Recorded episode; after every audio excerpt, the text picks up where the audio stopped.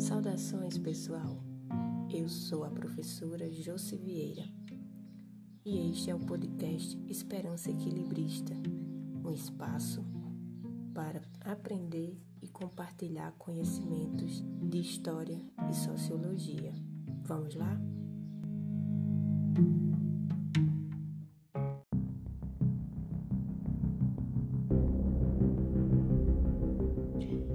Neste episódio, vamos abordar alguns dos legados greco-romanos. São eles a democracia e a cidadania grega e o direito romano. Vamos lá.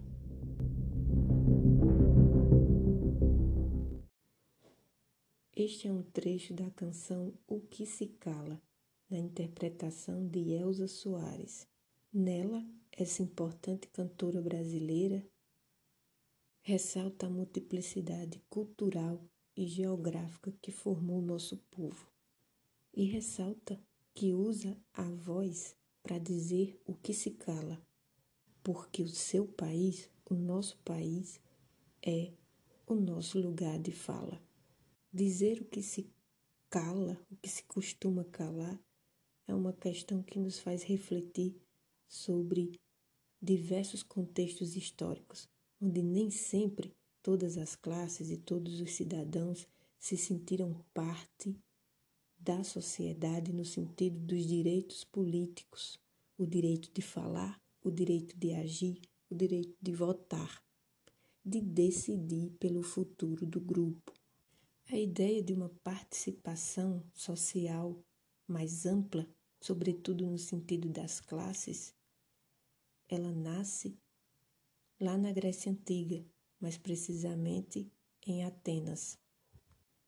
A experiência democrática ateniense, dadas as devidas proporções de tempo e de espaço, inspirou é, ideais ligados à liberdade política e à conquista e edificação de um governo do povo, porque é isso que, em seu âmago, isso que nós conhecemos como democracia ateniense iniciou-se por volta do século V a.C. e perdurou por cerca de um século. A origem da palavra quer dizer poder ou governo do povo, que àquela altura se distinguia das formas de governo até então vivenciadas, experienciadas pelos atenienses, que era a monarquia, ou seja, o poder de um único indivíduo, o poder na mão de um único indivíduo, e o poder de poucos, ou o poder dos melhores, os melhores entendidos como os mais abastados do ponto de vista da sociedade, que era representado pela oligarquia e a aristocracia. Mas a construção da democracia na Grécia Antiga, ela resultou de um longo processo histórico e de um processo que tem em sua base tensões sociais relacionadas especificamente a esse poder nas mãos de poucos, de alguns grupos, um poder, portanto, concentrado nas mãos dos eupátridas, que era a nobreza ateniense, geralmente proprietários rurais e que por sua por seu poder econômico tinham um status quase de donos da cidade. Estes eupátridas formavam a aristocracia ateniense e estavam no topo da pirâmide social. A expansão ateniense é, no decorrer dos séculos 7 e 6, através do comércio marítimo, das relações comerciais ali no entorno do Mediterrâneo, vão favorecer a um certo crescimento econômico por parte de algumas camadas da população, identificadas como povo, ou seja, demos.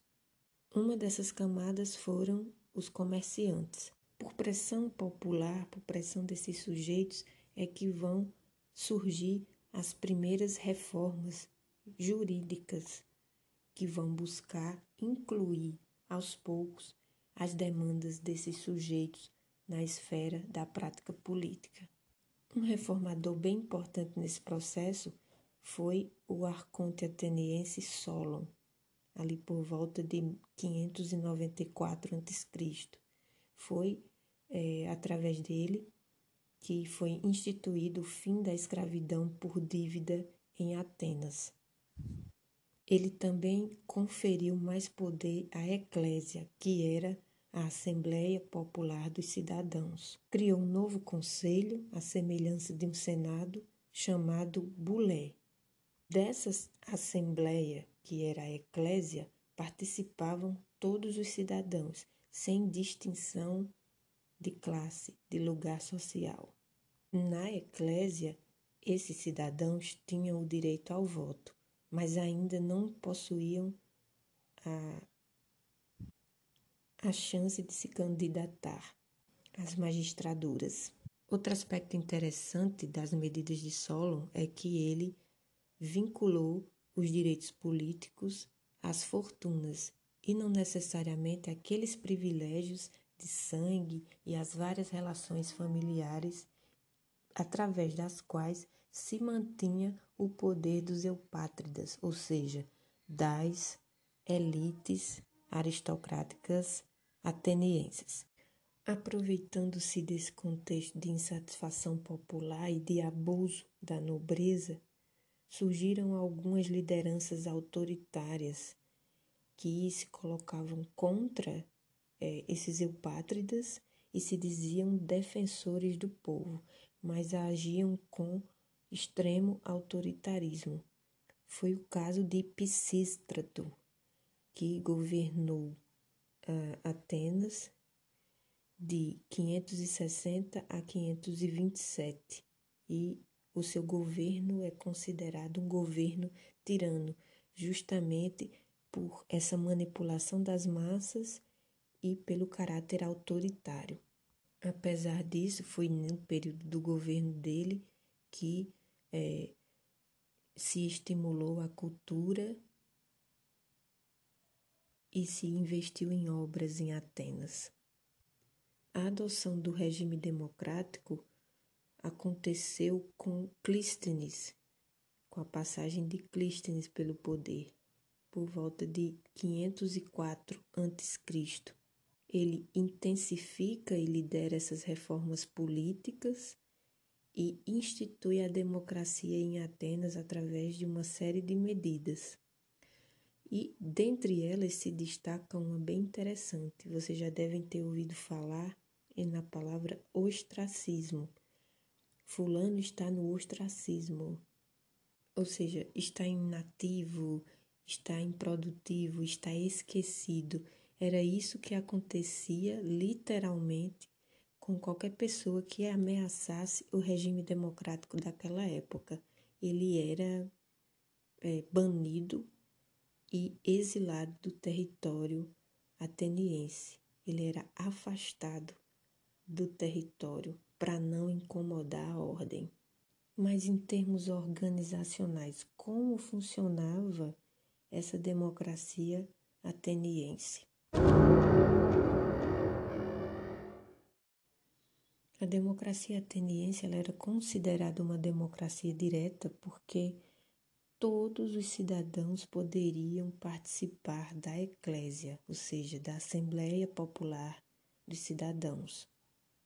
Mas aí entra outro, a outra questão, a questão da cidadania, que está muito associada a essa relação de pertencimento e do próprio direito de participação política na cidade, nas decisões e no futuro da cidade. E aqui encontramos uma situação, no mínimo, incômoda para pensar a democracia, que é o fato de que o conceito, a definição de cidadão na Atenas clássica era bastante restrita. Então, quem era cidadão? Cidadão eram homens adultos maiores de 18 anos e cujo pai e cuja mãe eram atenienses.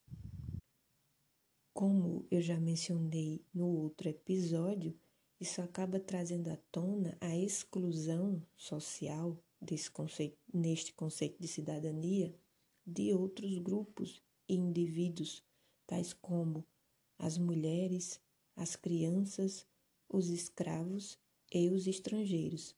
Então, percebe-se que a cidadania ateniense tem um conteúdo bem patriarcal e até mesmo machista dadas as devidas proporções no tempo. Estes cidadãos, eles gozavam de alguns direitos essenciais. Eles possuíam liberdade individual, eram iguais em relação aos outros perante a lei, os outros cidadãos, no caso, e tinham direito de falar nas assembleias. E aí a gente lembra da importância da arte de falar em público, da oratória. A política em Atenas se fazia no debate, no diálogo, nas ideias, no compartilhamento dessas ideias, no choque mesmo dessas ideias. Então era preciso que o cidadão se manifestasse, era garantido esse direito a ele de se manifestar, de falar, de opinar, de colocar pontos em questão. Numa democracia se entende que o debate é positivo, que todos podem contribuir para a construção coletiva, do viver coletivo, do conviver e do construir coletivamente. Porque a sociedade é complexa e ela é composta por diferentes grupos e cada um vai olhar à luz de sua realidade. Só cruzando essas realidades é que a gente pode ter um resultado mais próximo do que é democrático. Talvez não igualitário, mas minimamente participativo do processo de construção social. Então, só recuperando estes homens adultos maiores de 18 anos com pai e mãe atenienses eram os cidadãos, ou seja, os partícipes do regime democrático, aqueles que tinham voz e vez. Esse espaço de exposição de ideias dentro da estrutura democrática ateniense eram as reuniões da Eclésia, que giravam em torno de dez encontros por ano, podendo haver outros encontros extraordinários. Para se ter uma noção, essas reuniões essa, das assembleias, elas começavam com o raiar do sol e terminavam apenas ao final do dia. O que era proposto e decidido na eclésia era encaminhado ao bulé. O bulé, como eu já disse, era uma espécie de senado. Era responsável por aconselhar os magistrados, por redigir decretos e sua importância era tão grande, era uma instituição bastante ouvida, que geralmente ficava responsável por aplicar as finanças públicas. Bulé, em grego, significa troca de ideias. E aí, essa instituição ela era composta por cerca de 500 senadores. Só que tem um detalhe: Senado, quando a gente pensa nessas sociedades antigas, a gente logo atribui a pessoas, a homens já idosos. No caso do bulé, estes homens deveriam ter pelo menos 30 anos de idade e eles eram escolhidos através de sorteios. As pessoas se candidatavam, esses homens se candidatavam e a partir dessa candidatura eles poderiam participar de um sorteio que iria escolher esses membros. Esse modelo de Senado se diferenciava, por exemplo, do de Esparta, que era formado basicamente por idosos e cujo cargo era vitalício. Só saíam dele quando morriam. Bem, depois que é, o Bulé recebia essas proposições encaminhadas pela Eclésia, ele analisava e retornava para ela para que lá ocorresse a aprovação final. E um ponto interessante das assembleias da Eclésia era que havia o um momento da votação e o voto era computado, o gesto de votar. Hoje a gente vota na urna eletrônica e tudo mais, mas o voto era dado você levantando o braço.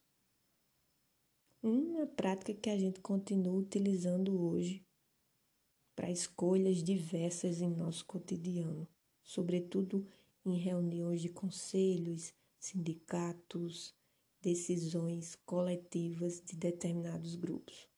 Gente, a população foi aumentando e para se ter uma noção, em 431 a.C., é, o número de cidadãos, ou seja, de homens adultos maiores de 18 anos com pai e mãe atenienses, foi para casa dos 42 mil. Em termos de número, de quantidade, a maior parte desses cidadãos eram oriundos de classes baixas. Eram geralmente comerciantes, artesãos, camponeses e soldados, principalmente o cerne dessa cidadania ateniense era de camponeses e soldados.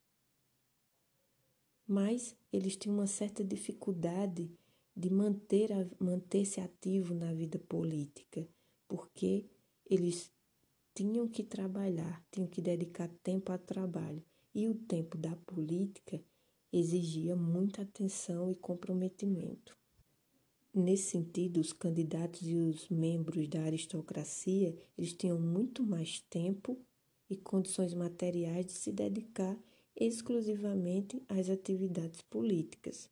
Então, se a sua origem social não era mais um empecilho para você participar, para você ser um cidadão, Apesar disso, eles tinham dificuldades pontuais de se manter ativos nas assembleias e, portanto, nos debates e nas decisões.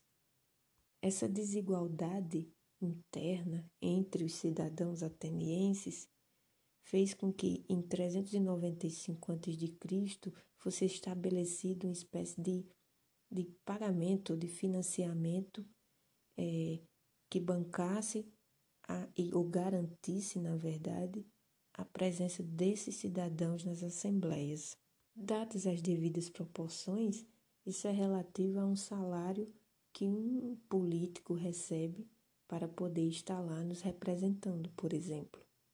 Tudo isso, do ponto de vista econômico, era possível porque Atenas vivia um momento de auge de sucesso econômico em função das atividades comerciais, da sua expansão e influência pela região da Grécia e em outras regiões, e pelo comércio de escravos, que, como eu já destaquei no podcast anterior, estavam na base da própria sociedade é, ateniense, na sociedade grega no mundo clássico, na verdade.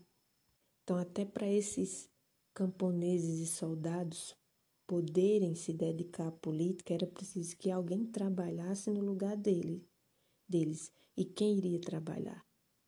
Os escravos. Esses escravos, como eu já mencionei, eram geralmente prisioneiros de guerra neste momento da democracia, já que a escravidão por dívidas estava extinta. Ainda no âmbito dessa cidadania, cabe destacar eh, a situação dos estrangeiros, ou seja, daqueles que não eram atenienses, mas moravam em atenienses e também não eram prisioneiros de guerra, mas estavam é, condicionados atividades que os próprios atenienses não queriam realizar, achavam que eram é, geradores de desprestígio e tudo mais, seja, não queriam realizá-las.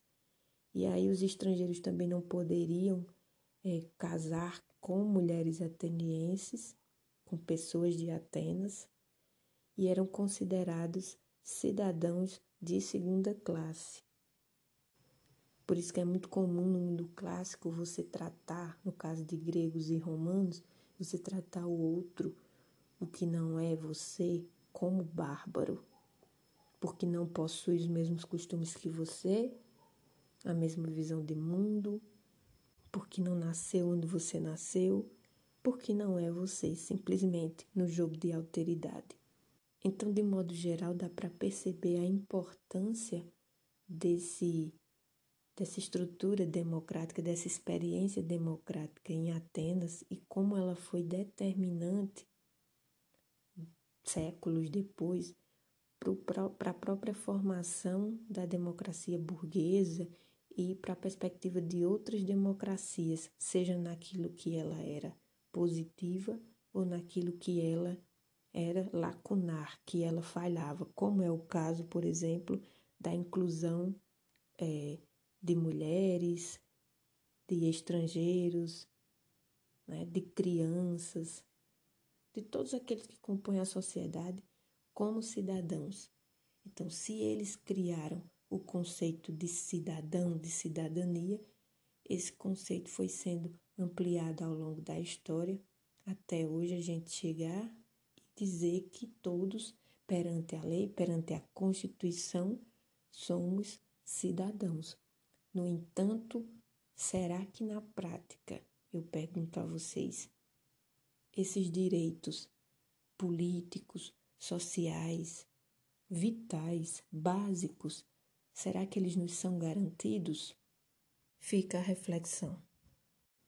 Dentro dessa concepção de cidadania grega clássica, esse cidadão vai ser entendido, sobretudo, como aquele que cria leis, que constrói leis, que produz leis, mas também aquele que respeita estas leis, que zela por essas leis, já que toda a sua ação social e a sua ação política, econômica e tudo mais é garantida por essa lei. E aí, quando a gente fala em lei, automaticamente a gente lembra da outra esfera do mundo clássico, que foi Roma em sua fase monárquica, em sua fase republicana e, sobretudo, em sua fase imperial, o antigo Império Romano.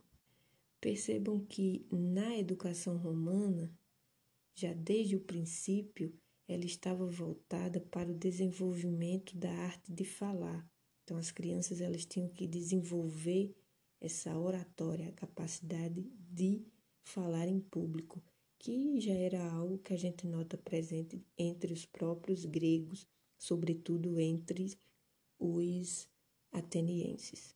Mas aí a gente pensa, e a escrita? Qual era o lugar da escrita nessa cultura e nessa sociedade? Passado o tempo, os romanos foram entendendo que a escrita era uma ferramenta de acesso e de divulgação dos feitos das gerações anteriores. Então, uma vez que esses conhecimentos, esse modo de vida estivesse escrito, ele estava permitindo o acesso, do, o acesso e o diálogo entre as várias gerações.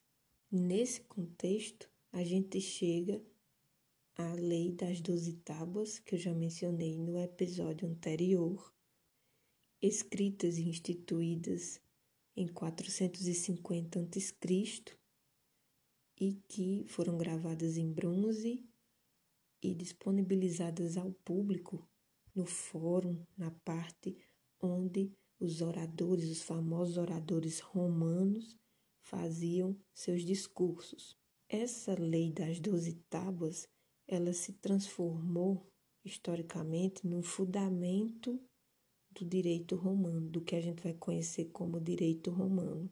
Mas é bom salientar que esta lei ela é produto de conflitos sociais entre patrícios e plebeus e sobretudo e sobretudo nas é, reivindicações plebeias que buscavam conquistar a igualdade perante os patrícios num processo que vai desde o direito de se casar até o fim da escravidão por dívidas, as questões de terra e tudo mais.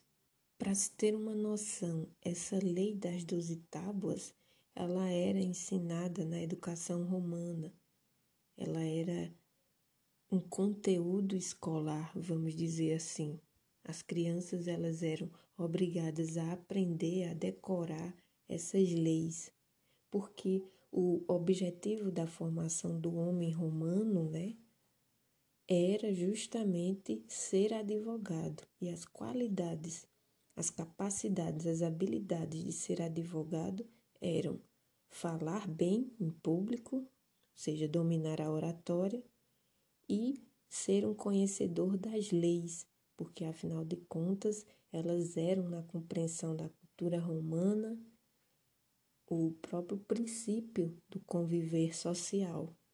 Essa importância das regras, ela vai gerar até uma confusão entre a vida pública e a prática da advocacia. Essas duas dimensões, elas vão se confundir, vão se misturar.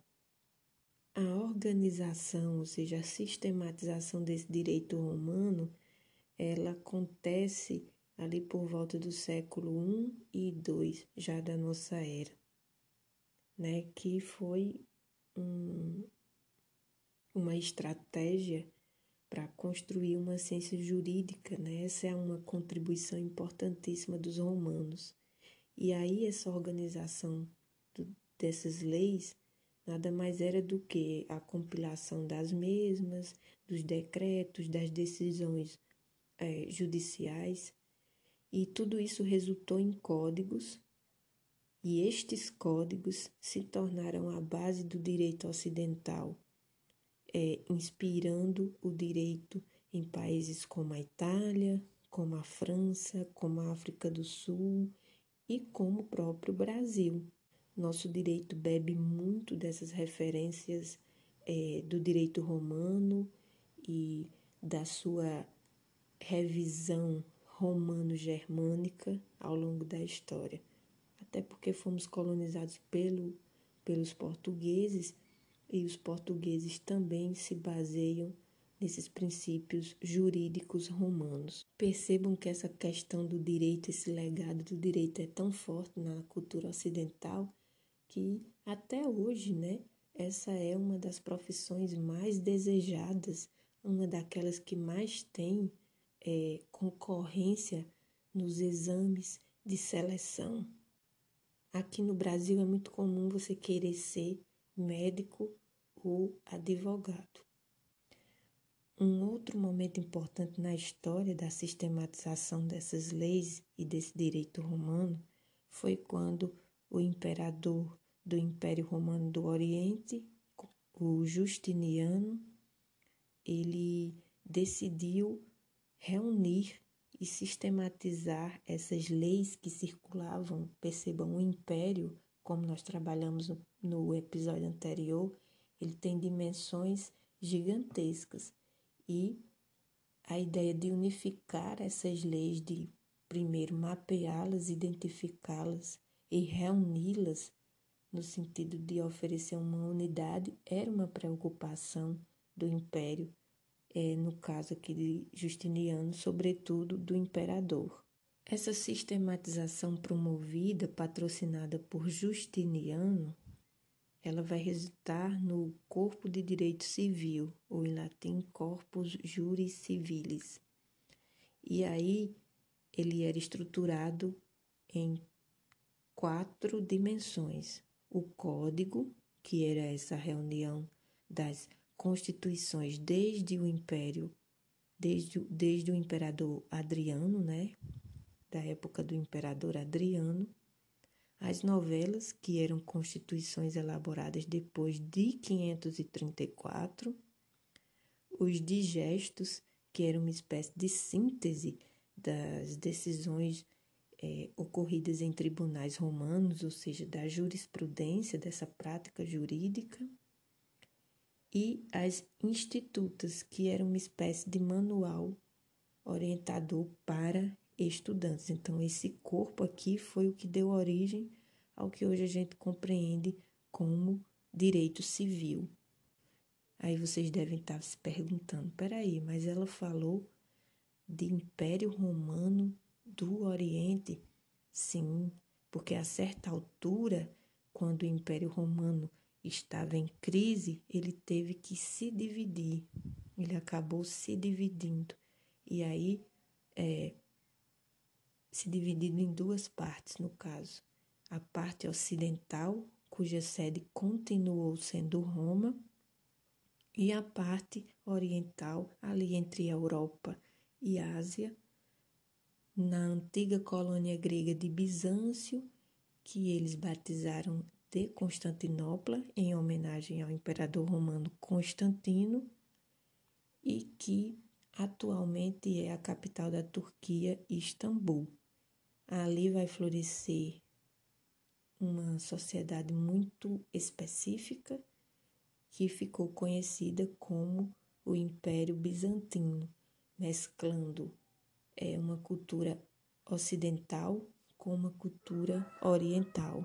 Uma outra influência que a gente nota do direito romano no direito brasileiro, especificamente, é a continuidade, a permanência do uso de expressões jurídicas em latim.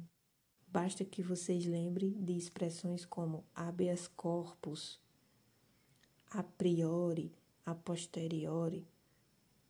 Então, o latim, que era a língua oficial do Império Romano, ela também vai ser determinante para nos demonstrar essa permanência dessa influência romana nos tempos atuais.